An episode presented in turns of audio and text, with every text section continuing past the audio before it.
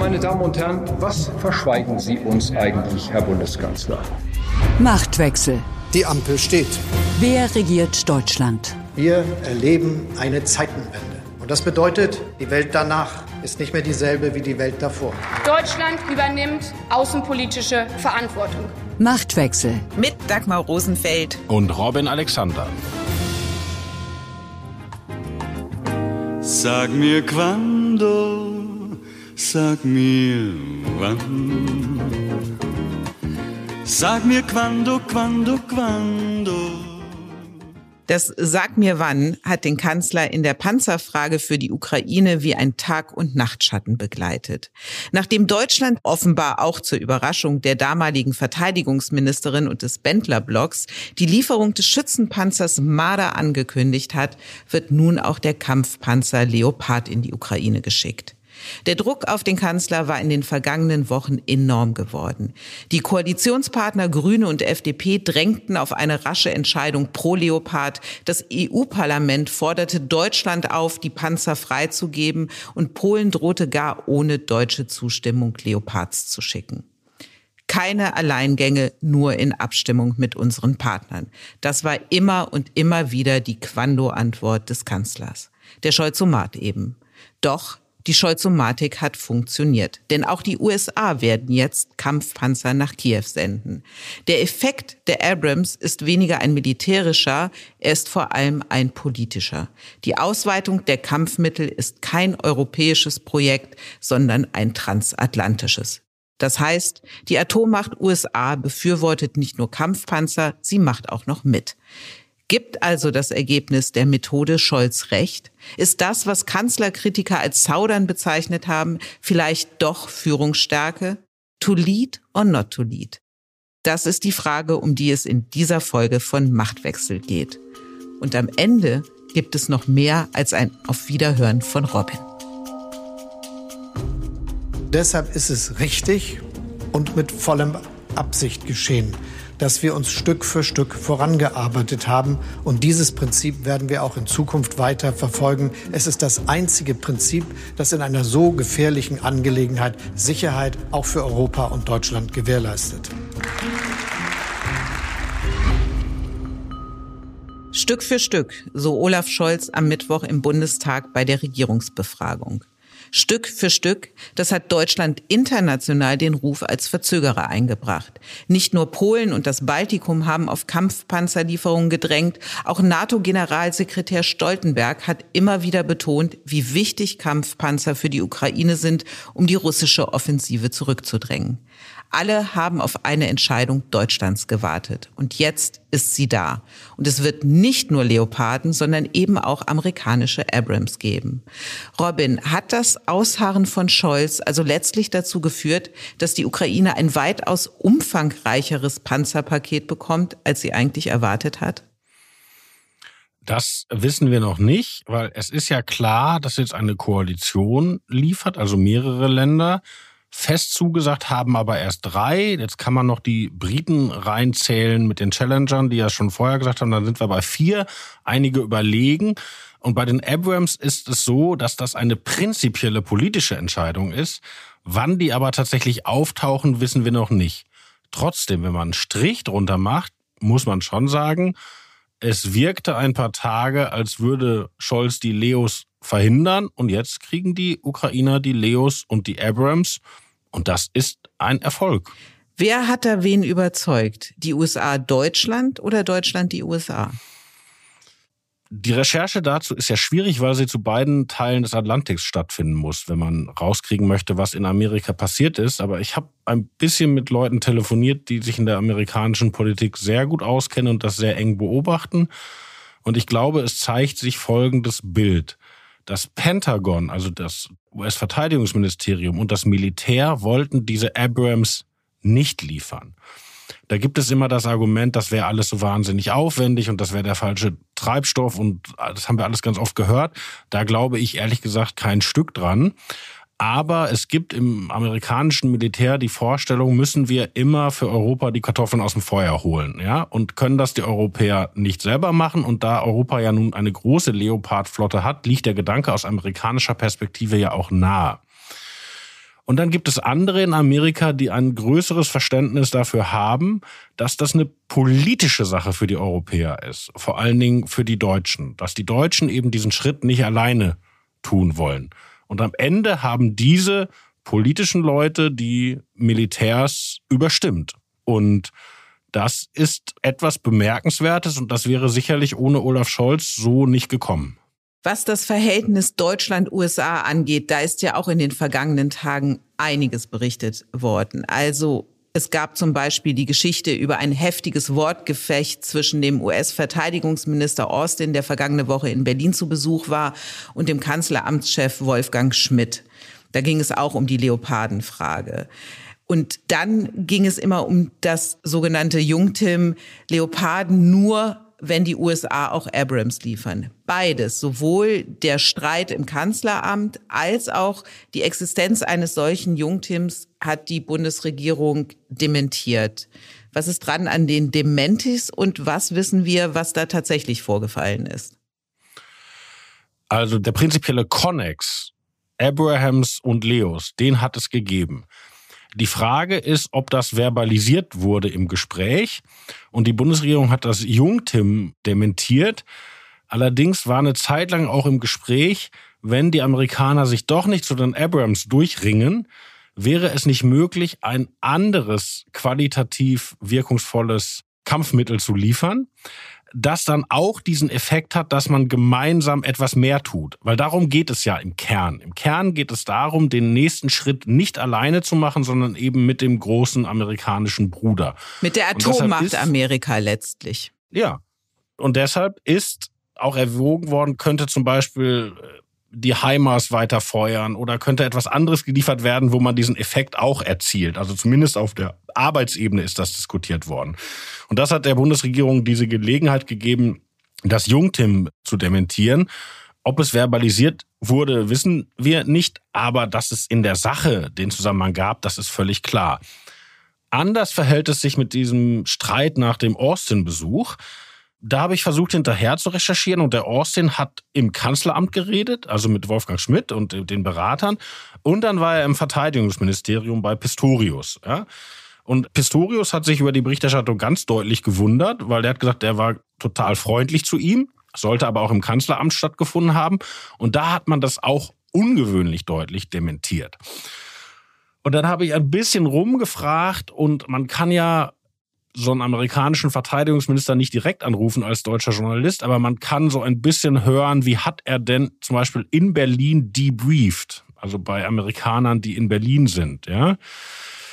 Und ich würde den Verdacht hegen, dass die Geschichte so entstanden ist, dass Austin debrieft hat, so in der Richtung, it was a lively discussion.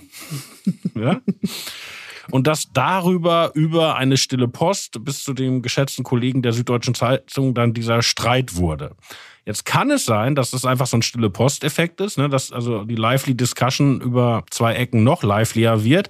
Es kann aber natürlich auch sein, dass die in der Botschaft fanden oder woanders, wo eine Quelle ist, dass es politisch nützlich wäre, Herrn Austin etwas schärfer wiederzugeben dass Deutschland überhaupt zum Taktgeber in der Panzerfrage geworden ist, das resultiert zunächst ja einfach aus der banalen Tatsache, dass der Leopard ein deutsches Produkt ist und damit unabhängig davon, ob Deutschland nun selbst Kampfpanzer liefern will oder nicht, jedes Land, das den Leopard an die Ukraine abgeben will, auf deutsche Zustimmung eben angewiesen ist. Deswegen alle Blicke und alle Erwartungen an Deutschland. Am Dienstagvormittag hat Polen dann die offizielle Anfrage gestellt, Leoparden in die Ukraine liefern zu dürfen. Welche Rolle hat der Druck von Polen und dann auch diese offizielle Anfrage gespielt bei der Entscheidung von Scholz, Ja zu sagen?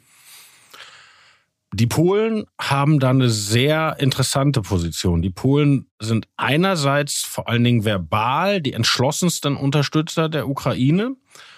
Andererseits sind die Polen aber in einem scharfen Wahlkampf, also in Polen. Und die Regierungspartei fährt eine antideutsche Kampagne. Also die Deutschen sind da echt der Boxsack, ja.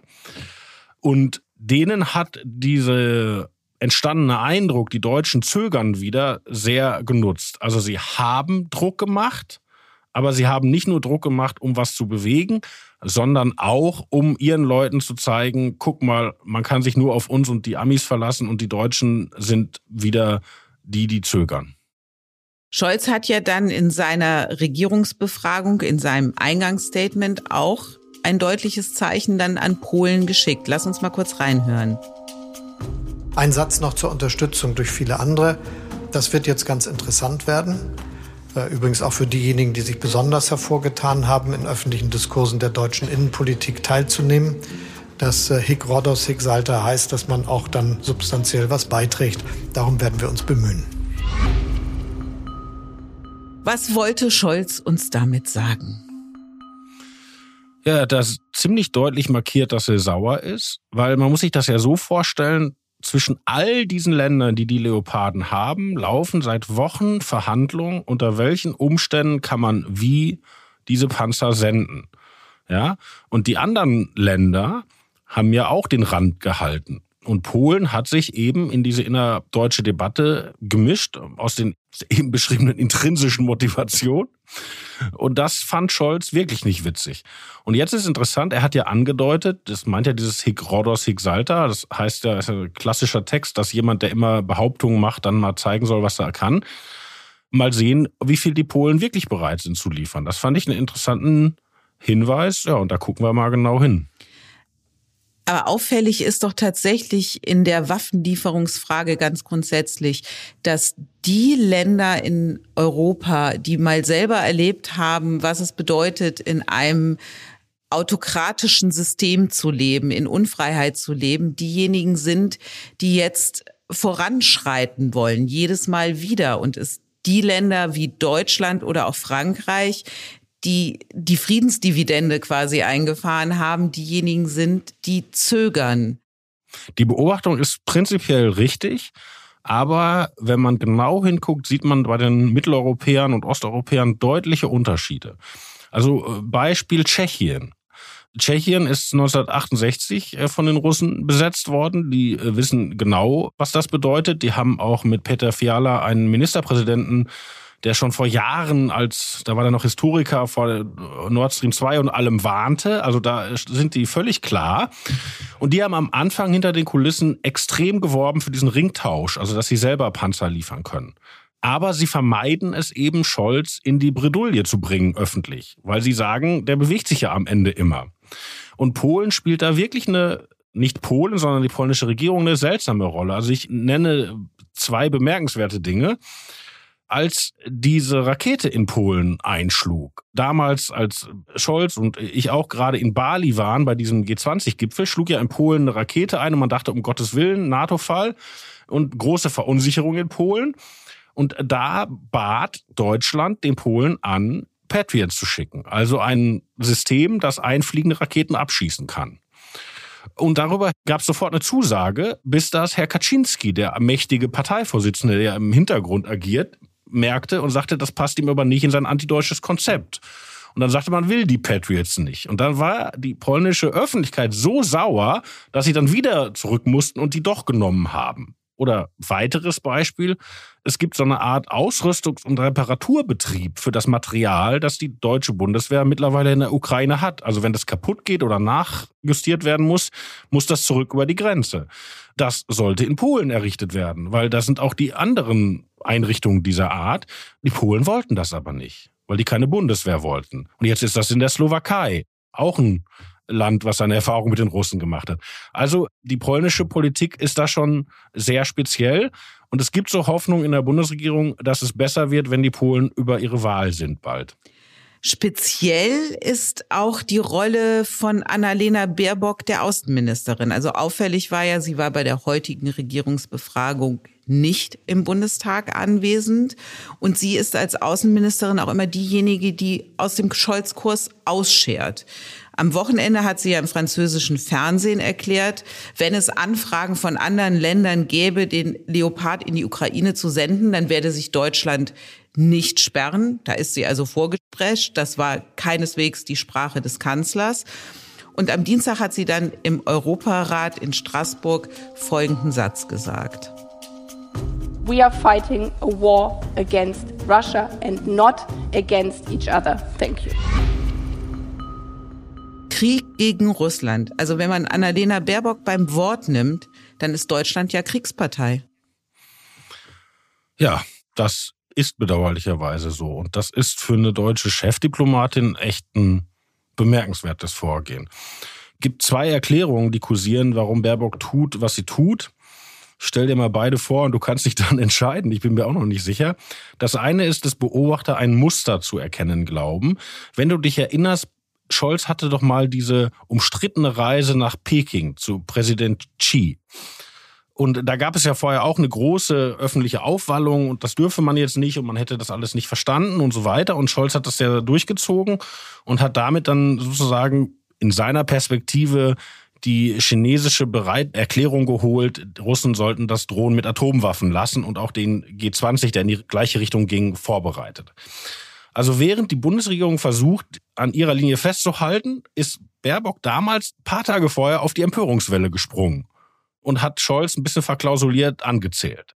Jetzt könnte man sagen, sie hat wieder versucht, die Empörungswelle zu reiten, weil Sonntagabend Paris war ja noch das öffentliche Image, ah, die blöden Deutschen machen wieder nicht und so weiter. Das wäre die eine Erklärung, dass sie einfach versucht, diese moralische Empörung auf ihre Mühlen zu lenken. Ich persönlich neige zu der zweiten, dass das einfach Fauxpas sind. Weil sie war ja mit in Paris. In Paris war ja diese Feierlichkeiten 60 Jahre Élysée-Abkommen in, in der übrigens wunderschönen Sorbonne-Universität. Und dann war der deutsch-französische Ministerrat und man hörte den ganzen Tag nichts von Frau Baerbock. Und abends war sie im Fernsehen. Und ich hatte den Eindruck, sie wollte einfach gerne ins französische Fernsehen und die Journalisten, da haben sie etwas härter befragt, als sie gedacht hat und sie hat dann da einen Fehler gemacht dafür spricht, dass sie am nächsten Tag in Brüssel war und dort sofort natürlich wieder gefragt wurde und dann ihr Wording nicht wiederholt hat. Und zu der Fauxpas-Theorie passt auch das in der Europäischen Versammlung, weil da hat sie ja eine Rede gehalten und daraus ist der Satz nicht, sondern sie ging dann nach der Rede zurück in ihre Reihe und da gab es eine Diskussion und sie hat geantwortet. So, und wenn es ein Fauxpas war, dann ist es natürlich ein ziemlich heftiger Fauxpas, weil das wird die russische Propaganda jetzt rauf und runter nudeln. Und natürlich ist Deutschland keine Kriegspartei und man sollte auch keinem Vorschub diesem Eindruck geben. Und wenn es kein Fauxpas war, dann kannst du mir jetzt die Strategie dahinter erklären. Ich weiß auch nicht, welche von diesen beiden Thesen. Ich finde sie beide gleich furchtbar, ehrlicherweise. Aber ich möchte mich jetzt nicht in einer Annalena Baerbock-Exegese ergehen, sondern nochmal auf den Tag, den Mittwoch, den heutigen im Bundestag schauen. Und da war noch eine andere Sache auffällig. Zu den lautesten und auch heftigsten und man könnte auch sagen unverschämtesten Kritikern von Olaf Scholz gehört Marie-Agnes Strack-Zimmermann von der FDP. Also von ihr stammen ja Sätze wie die Kommunikation von Scholz sei eine Katastrophe oder die Geschichte schaut auf uns und wir haben versagt. Jetzt ist die FDP ja nicht Opposition, sondern Teil der Regierung. Und es hat danach in der SPD eine große, große Empörung über die Wortwahl und das Auftreten von Strack-Zimmermann gegeben. Und vermutlich wohl doch auch in der FDP, weil wenn man ihr am Mittwoch im Bundestag in der Regierungsbefragung zugehört hat, dann war sie ja in ihrer Stellungnahme gegenüber Scholz doch sehr kleinlaut. Ja, das habe ich auch so gehört. Und ich finde, dieser besondere Ton von Frau Strack-Zimmermann, den finde ich in Ordnung. Man kann auch mal ein bisschen Klartext reden. Aber sie ist ja nach der Rammstein-Konferenz, wo die Panzerentscheidung nicht gefallen ist, ist sie zu Marietta Slomka in das Heute-Journal gegangen und hat von einem historischen Versagen gesprochen. Und das klang, als hätte man in Rammstein gesagt, es kommen keine Panzer. Also die Entscheidung ist ja einfach nicht getroffen worden, aber in keine Richtung. Und das fand ich auch eine sehr scharfe Äußerung. Und dazu muss man wissen, da ist auch eine gewisse Problematik drin, weil Frau Strack-Zimmermann ist Vorsitzende des Verteidigungsausschusses. Das ist also nicht irgendwas. Gleichzeitig fragt man sich, für wen spricht sie? Weil wenn man sich anguckt, in der FDP-Fraktion hat ihre Kritik gar keine Mehrheit. Da gibt es Leute, die das eigentlich sehen wie Scholz. Christian Lindner zum Beispiel. Da gibt es Leute, die sogar noch kritischer unserer Unterstützung der Ukraine gegenüber sind. Wolfgang Kubicki zum Beispiel. Und wenn die mal abstimmen würden, weiß ich gar nicht, wo am Ende die Mehrheit läge, aber wahrscheinlich irgendwo in der Mitte und nicht bei Frau Strack-Zimmermann. Und das ist natürlich, wenn man den Eindruck erweckt, aus der eigenen Regierung wackelt sozusagen da die Mehrheit und man hat die Truppen gar nicht ist es schon für eine Demokratie interessant. Und eigentlich müsste Christian Lindner als nun mal der entscheidende Mann da und auch der Parteivorsitzender. Der ja, und müsste irgendwann mal klären, wo steht der Laden eigentlich? Ja, weil das ist ja eine geschickte Aufstellung. Also auf Twitter und bei den Empörten ist Frau Strack-Zimmermann irgendwie die Heldin. Und bei den Leuten, die es etwas gemächlicher angehen und eher Zeitungen lesen und eher ruhiger abwägen, die können sich dann auf die anderen stützen. Und das ist so ein bisschen geschickt für jedes Publikum ein vorgeschickt. Aber in solchen Fragen braucht es eigentlich auch eine Linie, auf die man sich verlassen kann. Eine Linie, auf die man sich verlassen kann, ist ein gutes Stichwort. Also Fakt ist jetzt, die USA sind bei den Kampfpanzerlieferungen dabei. Aber die grundsätzliche Frage, und die hast du vorhin auch schon mal angesprochen, ist ja, wird Amerika dauerhaft als Schutzmacht Europas fungieren? Es hat ja sich schon unter Barack Obama im Syrienkrieg gezeigt, dass die USA nicht bereit sind, für Europa die Kohlen aus dem Feuer zu holen. Und die Konflikte, die vor Europas Haustür stattfinden, das war der Syrienkrieg, und jetzt mitten in Europa stattfinden, die sind Sache Europas am Ende. Und zeigt sich jetzt oder siehst du jetzt einen Anfang einer europäischen Erwachsenwerdung und einer europäischen Selbstverteidigungsstrategie? Ich glaube, dass das kommt schon daher, weil sich die europäischen Gesellschaften ja jetzt mit diesen geopolitischen Fragen beschäftigen müssen und auch täglich tun. Und weil ja auch alle europäischen Länder jetzt ihre Armeen in Ordnung bringen. Es ist ja nicht nur die Bundeswehr, die war besonders krass in Unordnung, aber alle kaufen ja mehr und organisieren neu und so weiter. Also ich glaube, dass das äh, in der Natur der Sache liegt, dass Europa da weiterkommt. Aber du hast recht und das ist auch, da kann man vielleicht eine Kritik an Scholz ansetzen, wenn man möchte. Ich hole mal ein bisschen aus. Eigentlich seit dem Ende des Kalten Krieges gibt es diesen Wunsch der Amerikaner, weniger in Europa zu machen und dass die Europäer sozusagen ihr Schicksal stärker selber in die Hand nehmen. Also ganz klassischer Fall, Balkankriege, drohender Genozid an der muslimischen Bevölkerung und Europa kann sich nicht durchringen, diesen Milosevic zu stoppen und dann muss äh, irgendwann Bill Clinton die Flugzeuge schicken, damit das verhindert wird. Ja? Und Richard Holbrooke führt die Verhandlungen in Dayton und unser Mann Wolfgang Ischinger ist sein Sidekick, also immerhin. Aber wir hatten es halt nicht selbst in der Hand. Oder Zweites Beispiel auch Russland. Äh, Barack Obama kommt ins Amt, Hillary Clinton wird Außenministerin und sie versucht diesen Reset with Russia, also, also alles nochmal neu und wieder freundlich und Putin lügt und dann sagt Obama, ich habe einfach keinen Bock mehr auf den. Der lügt nur. Und dann sagt er törichterweise, der ist nur eine Regionalmacht und sagt eigentlich, leave it to the Europeans was heißt Leave it to Merkel. Und deshalb führt ja Merkel diese Minsk-Verhandlungen, über die jetzt wieder so viel gesprochen wurde, und nicht die Amerikaner. Weil da wird das wieder als europäisches Problem verhandelt. Aber in dem Moment, wo es halt umschlägt in Militär, ist Europa nicht bereit. Und deshalb müssen die Amis jetzt tun, was sie tun, auch wenn sie gar nicht wollen. Und Scholz hat jetzt eigentlich wieder versucht, die Amerikaner drin zu halten. Also wir schicken nur unsere Panzer, wenn ihr auch eure Panzer schickt. Das ist halt die Amerikaner in Europa. Das ist diese ganz alte Strategie. Wenn du so willst, da liegt auch eine schöne Ironie drin. Scholz ist ja politisch sozialisiert worden als Juso auf Friedensdemonstrationen, also gegen die Pershing 2, gegen die Nachrüstung. Aber die Nachrüstung war ja im Kern die gleiche Idee, nämlich ein deutscher Kanzler schlägt vor, dass Amerika auch hier Raketen bei uns stationiert und nicht nur bei sich in Amerika, um eben im Weltkriegsfall zu wollen, dass die Amerikaner gleich mit drin hängen. Und genau so wollte Scholz jetzt, dass die Amerikaner auch mit den Panzern in der Ukraine mit drin hängen. Also es ist wirklich 40 Jahre später ist er bei Helmut Schmidt angelangt. Wenn man aber in den 80er Jahren nicht ganz falsch fand, was Helmut Schmidt tat, was ja unsere Zeitung auch nicht falsch fand, dann finde ich es schwierig, jetzt falsch zu finden, was Scholz tut. Scholz also nicht als Wiedergänger Angela Merkels, der Mann, der die Raute zeigt, sondern als Wiedergänger von Helmut Schmidt. Manchmal ist Geschichte doch außergewöhnlich. Ja, aber das ist, und entschuldige, dass ich so auf diesen alten Kram rumreite, aber ich glaube, das ist auch wirklich wichtig, das zu verstehen, um die Linien in der SPD zu sehen. Weil du hast in der SPD ja noch Leute, die nicht von dieser Friedensbewegungsidentität lassen wollen. Also Rolf Mützenich, ja, er hat schon irgendwie seine Diss geschrieben über Abrüstung und hat wirklich diese Vision atomwaffenfreies Europa und irgendwann sind die Amerikaner hier weg und so weiter und so fort und die haben sich ja auch mit Händen und Füßen gegen die Modernisierung der nuklearen Teilhabe gewährt in den vergangenen Jahren. Und Annegret Kramp-Karrenbauer und die CDU-Verteidigungspolitiker sind fast verrückt geworden. Ja? Also diese Leute gibt es auch. Oder ich glaube, Herr Stegner tickt auch so. Und Scholz kommt eigentlich aus, jetzt hat er angeschlossen an der historischen Gegenbewegung, nämlich Amis hier und Amis mit Waffen. Robin, du hast gerade aufgezählt, die Widersprüche zum heutigen Handeln der SPD mit den Linien, die sie in den vergangenen Jahren vertreten hat oder Teile der SPD. Die CDU-CSU ist ja ganz vorne dabei im Moment, den Scholz-Kurs zu kritisieren.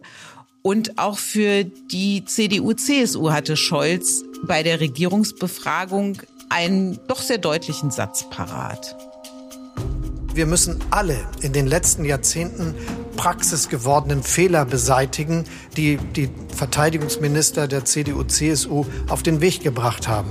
Denn dazu zählt ja nicht nur die Halbierung der Bundeswehr und die Abschaffung der Wehrpflicht, Dazu zählt auch das größte Sparprogramm für die Bundeswehr unter einer Verantwortung von konservativen Politikern, das jemals stattgefunden hat. Und dazu gehört selbstverständlich, dass wir all die Fehler korrigieren. Keine langfristigen Verträge, keine Ersatzteile in ausreichender Vorrätigkeit, keine laufende Produktion, keine Situation mit ausreichender Munition, die ständig nachproduziert wird. Und diesen Fehler in der engen Zusammenarbeit zwischen Verteidigung und Bundeswehr Herr, den werden wir beseitigen, da können Sie sich drauf verlassen. So, klare Ansage an die Union. Zur Wahrheit gehört aber auch, bei vielen dieser Projekten war die SPD Regierungspartner der Union. Ja, aber Verteidigungsministerium war schon bei der Union. Das stimmt. aber also, wo hat Scholz recht? Wo hat Scholz nicht recht? Er hat recht, dass alle wollten die Friedensdividende einstreichen ne, nach der Wende. Ist überall passiert, bei uns besonders doll und zu stark. Aber dann ist natürlich im Verteidigungsministerium einiges schiefgelaufen. Also man findet einfach heute auch keinen mehr im politischen Berlin, der irgendwie beim Bier die Behauptung aufrechterhalten würde, die Abschaffung der Wehrpflicht, wie sie gelaufen ist, nämlich in einer Sparklausur des Kabinetts, wo Wolfgang Schäuble sagte, Gutenberg soll noch sparen und Gutenberg sagte, dann schaffe ich lieber die Wehrpflicht ab. Und Merkel sagte, ja, da machen wir ein Konzept raus. Jetzt, ich habe jetzt paraphrasiert. Und, und dann musste Thomas de Maizière als Nachfolger Gutenbergs darum dann überhaupt irgendwas stricken, dass man noch Rekruten, also dass das nicht gut gelaufen ist, ist ja klar. Zur Wahrheit gehört aber auch, die Leute, die das heilen wollten, und zwar in der Union und in der SPD, sind auf krassesten Widerstand aus der damaligen SPD-Führung gestoßen. Also da gab es den sehr kenntnisreichen Abgeordneten Fritz Felgentreu bei der SPD, der das alles angemahnt hat und den sie irgendwann einfach hat er seinen Sprecherposten aufgegeben und ist nicht mehr angetreten, obwohl der Direktwahlkreis hatte, weil er so frustriert war. Oder auch andere sind da nicht weitergekommen. Oder der damalige Werbeauftragte Hans-Peter Bartels, auch ein Ursozialdemokrat, äh, der ist irgendwann durch Frau Högel ersetzt worden, damit er nicht mehr seinen Klartext in die Kameras spricht. Also da hat die SPD die eigenen Leute, die sozusagen immer schon gesagt haben, was jetzt Zeitenwende ist, sauber abserviert. Und die SPD hat auch verhindert, dass bestimmte Dinge behoben wurden, die Frau Kramp-Karrenbauer angehen wollte. Die wollte schon die Modernisierung der nuklearen Teilhabe mit den amerikanischen Flugzeugen, die jetzt das erste Projekt aus dem Sondervermögen sind. Wollte die Kramp-Karrenbauer schon vor Jahren. Oder ich erinnere noch, als die Kram-Karrenbauer auf die Idee kam, ein Schiff ins südchinesische Meer zu schicken, um zu zeigen, dass wir auch da an der Seite der Demokratien sind und eben nicht an der Seite unseres Handelspartners China. Darüber wurde sich in der SPD monatelang lustig gemacht. Also nach dem Motto, Frau Kapitän gerät auf große Fahrt, ja. Also die Kritik ist richtig, aber Scholz würde es auch gut anstehen, den Balken im eigenen Auge zu sehen und nicht nur den Splitter im Auge der Unionsparteien, der, wenn man ehrlich ist, auch ein Balken war. Wow, Robin, gut anstehen. Was uns gut ansteht und worauf ich mich wahnsinnig freue, ist, dass wir am 15. Februar einen Machtwechsel live aufnehmen werden mit Publikum. Und das machen wir bei uns im Weltjournalistenclub und sowohl Weltclub-Mitglieder sind eingeladen, als aber auch unsere Hörerinnen und Hörer. Und wir werden Tickets verlosen für diese Veranstaltung. Und liebe Hörerinnen und Hörer, wer von Ihnen Interesse hat, schreiben Sie doch an machtwechsel.welt.de und vielleicht sind Sie ja dann dabei. Wir würden uns jedenfalls wahnsinnig freuen, Sie da begrüßen zu dürfen. Und diesmal dürfen auch Männer mitmachen, oder?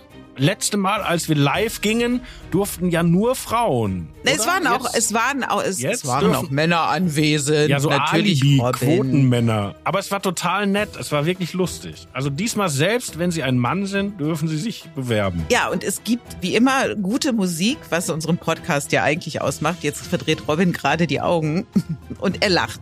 Das ist schön, wenn Robin lacht. Und natürlich gibt es nächste Woche die nächste Folge Machtwechsel wie immer mit Robin und mir. Und wie immer hat der gute Robin das letzte Wort. Auf Wiederhören.